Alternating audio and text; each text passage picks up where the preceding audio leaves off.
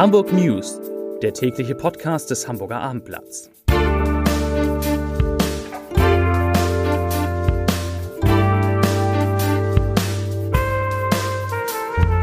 Herzlich willkommen. Mein Name ist Lars Heider und ich muss zunächst einmal sagen, dass Juli ist. Das äh, ist, glaube ich, wichtig, dieser Hinweis, wenn man so aus dem Fenster guckt, das Wetter könnte besser und sommerlicher sein, aber das kommt alles noch, liebe Leute. Heute geht es in diesem Podcast erst einmal um die Frage, ob auch in Hamburg denn die Maskenpflicht wegfallen könnte, so wie es bei unseren Nachbarn in Mecklenburg-Vorpommern geplant ist. Außerdem Mehrere alte Häuser stehen vor dem Abriss in unserem schönen Hamburg. Die Umweltbehörde warnt vor einer Larve. Der HSV hat zwei Tage nach der Trennung des vom alten Trainer einen neuen Trainer und ein 93 Jahre alter Mann soll nach Jugendstrafrecht verurteilt werden, natürlich in Hamburg. Zunächst aber wie immer die Top 5, die fünf meistgelesenen Texte auf abendblatt.de. Auf Platz 5 auf Alster und Elbe sollen mehr Ökoschiffe fahren. Platz 4 Asia-Imbiss in Brand, Besitzer verletzt, Säugling in Klinik. Platz 3 Herbstwetter im Sommer, da ist es, so schaurig wird es in Hamburg. Auf Platz 2 Ex-Polizist wirft bei G20-Demo mit Dose und wird freigesprochen. Und Platz 1, ach wie schön, Spiel 77, Glückspilz aus dem Norden, gewinnt 6,1 Millionen Euro. Das waren unsere Top 5. Ja, während in Mecklenburg-Vorpommern bereits darüber nachgedacht wird, die Maskenpflicht in Bussen und Bahnen sowie in Geschäften wieder aufzuheben, ist und bleibt Hamburg, wie ich finde, zu Recht vorsichtig. Die Politik von Bürgermeister Peter Tschentscher, der bei den meisten Lockerungsmaßnahmen ja fast immer zu den letzten Ministerpräsidenten gehört hat, die hat sich ausgezahlt und deshalb will Hamburg erst einmal das Ende der Sommerferien abwarten, um dann das Corona-Geschehen neu zu bewerten und über mögliche Veränderungen der Regeln zu entscheiden. Nach unseren Informationen, nach Abendblattinformationen, will Hamburg aber mehr oder weniger am Mund-Nasenschutz so lange festhalten, bis es einen Impfstoff gegen Corona gibt. Und äh, gerade im Herbst sei es wichtig, so hören wir aus dem Umfeld des Bürgermeisters, an der Maskenpflicht festzuhalten, weil ja dann zum Thema Corona noch eine mögliche Grippewelle kommt und auch gegen die schützen ja die Masken. Das 7-Tage-Chart der Neuinfektion, das präsentiere ich gerne jetzt immer montags, das sieht aus Hamburger Sicht auf jeden Fall erfreulich aus. In Zahlen 3, 3, 5, 5, 3, 0, 3. Das waren die Neuinfektionen in den vergangenen sieben Tagen. Heißt zusammengerechnet, zusammengerechnet, dass in der vergangenen Woche 22 neue Fälle, nur 22 neue Fälle in Hamburg bekannt geworden sind. Erlaubt wären ja bis zu 900 Fälle in sieben Wochen, äh, in sieben Tagen. Davon sind wir zum Glück weit, weit, weit entfernt. Zu einem anderen Thema. In Hamburg stehen erneut und leider muss man sagen, mehrere stadtbildprägende Gebäude aus der Gründerzeit vor dem Abriss. Vier charmante, unmittelbar nebeneinander liegende Stadthäuser an der Eppendorfer Straße im Winkel, eine pittoreske kleine Villa an der Aberhofstraße auf der Uhlenhorst, ein historisches Bürohaus am Johannesbollwerk sowie zwei Etagenwohnhäuser in der Neustadt und in Wilhelmsburg. Die sollen alle abgerissen werden. Alle diese wunderschönen Gebäude wurden in der Zeit zwischen 1870 und 1910 errichtet und gehören damit zu einem Haustyp und einer Epoche, die laut Kulturbehörde in Hamburg in sehr großer Zahl vertreten sind und deshalb äh, dürfen die abgerissen werden. Das wiederum sieht der Denkmalverein mit Sorge. Wir haben heute mit der Geschäftsführerin Christina Sassenscheid gesprochen und die sagt, ich zitiere, Gründerzeitbauten werden häufig nicht unter Schutz gestellt mit der Begründung, dass die jeweiligen Objekte nicht genug Seltenheitswert oder Qualität besäßen. Diese Haltung ist angesichts der inzwischen zahlreichen Verluste zu überprüfen. Zitat Ende. Mit den Eppendorfer Gründerzeithäusern, dem Bürohaus an der Hafenkante und den beiden Wohnhäusern in Wilhelmsburg drohten nun wieder prägnante Gebäude verloren zu gehen. Das Bezirksamt, Bezirksamt Hamburg Nord, das den Abriss der vier Eppendorfer Stadthäuser genehmigt hat, bedauert dagegen keine Handhabe gehabt zu haben. Wir haben mit dem stellvertretenden Bezirksamtsleiter Udo Franz gesprochen und der sagt, es wäre schon schön gewesen, wenn wir die Häuser hätten erhalten können.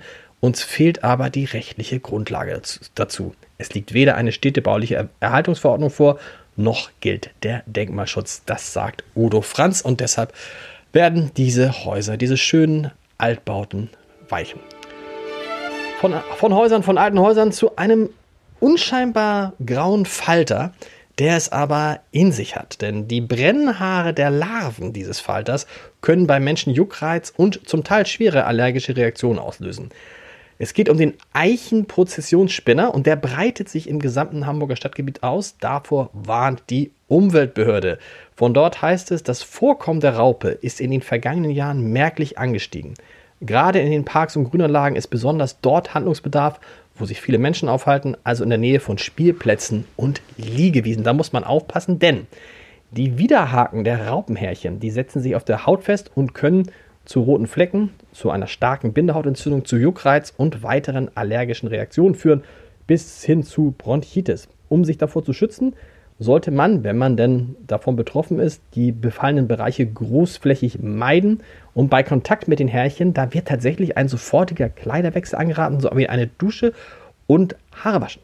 Bei stärkeren allergischen Reaktionen natürlich sollte ein Arzt aufgesucht werden und die Umweltbehörde ruft die Hamburger auf, bei der Bekämpfung der Eichenprozessionsspinner Raupen, was für ein Wort, mitzuhelfen. Wer ein Nest oder Raupen des Eichenprozessionsspinners entdeckt, der solle sich an das zuständige Bezirksamt wenden, am besten unter der Telefonnummer 115.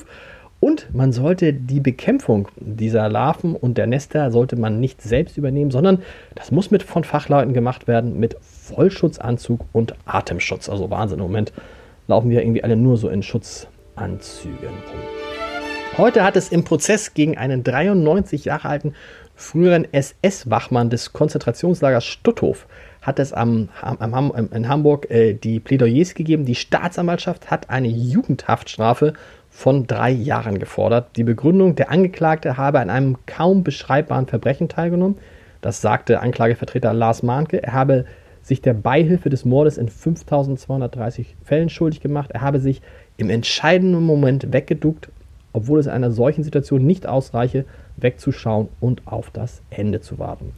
Ja, warum handelt es sich um einen Jugendprozess? Das ist ganz einfach. Der Angeklagte war zur Tatzeit minderjährig und deshalb wird er nach Jugendstrafrecht verurteilt. Ein Urteil wird für den 30. Juli erwartet. Der HSV hat zwei Tage nach der Trennung von Trainer Dieter Hecking einen neuen Trainer gefunden, Daniel Tijun. Ich hoffe, ich habe es richtig ausgesprochen. Der soll es werden. Ja, Daniel Wehr, das werden sich jetzt alle fragen, die sich im Zweitliga-Fußball nicht ganz so gut auskennen und die zuletzt natürlich vom HSV mit sehr ambitionierten Cheftrainern verwöhnt worden waren. Also Dieter Hecking war nur einer, der irgendwie Hannes Wolf, der neue Mann, der kommt von Liga-Konkurrent VfL Osnabrück. Der hat ja unter anderem den HSV den Aufstieg vermiest und äh, ja, und Daniel Tijun, hoffentlich ist es richtig ausgesprochen, wie gesagt, ist keiner, bei dem man sofort an eine Rückkehr der Hamburger in die Bundesliga denkt. Aber das scheint auch so gewollt. Denn mit dem dritten Jahr in der zweiten Liga werden nicht nur der Spieleretat und die finanziellen Möglichkeiten des HSV kleiner, auch die sportlichen Ansprüche sinken.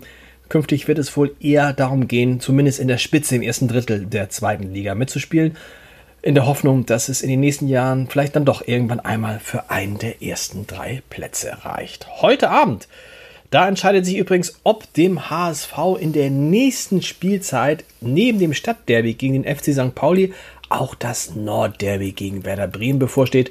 Verlieren die Bremer ihr Relegationsrückspiel in Heidenheim, dann, ja, dann sieht man sich in der zweiten Liga wieder. Ich weiß gar nicht, will man das hoffen, will man das, will man das, ich weiß es nicht. Mehr auf jeden Fall ab heute Abend auf www.abendblatt.de zum Leserbrief des Tages. Der kommt von Simone Stahn, Stahn, Stahn, wie Helmut Schmidt sagen würde, von Simone Stahn. Und es geht um eine Geschichte, ich weiß gar nicht, ob wir die hier im Podcast hatten. Ich erzähle sie kurz. Es geht um eine Geschichte einer Schule, die äh, umgebaut werden soll und die ein Ausweichquartier auf der Uhlenhorst hatte. Und wollte in dieses Ausweichquartier für zwei Jahre rein. Dann waren aber die Anwohner dagegen und deshalb muss diese Schule, müssen diese Schüler jetzt nicht, können nicht in, auf der Uhlenhorst zur Schule gehen, sondern müssen in Bergedorf zur Schule gehen, müssen jeden Tag zwei Stunden pendeln und dazu schreibt Simone Stahn.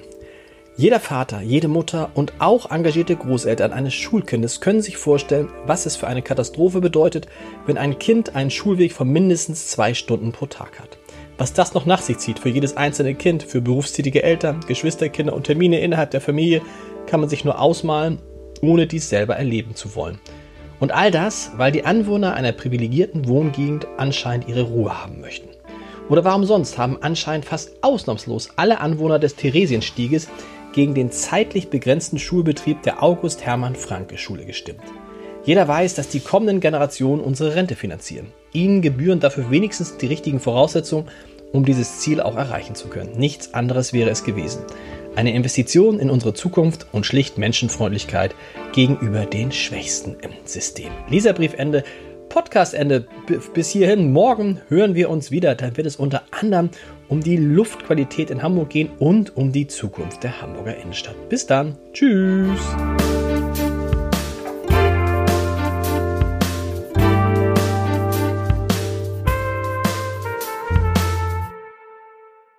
Weitere Podcasts vom Hamburger Abendblatt finden Sie auf abendblatt.de slash podcast.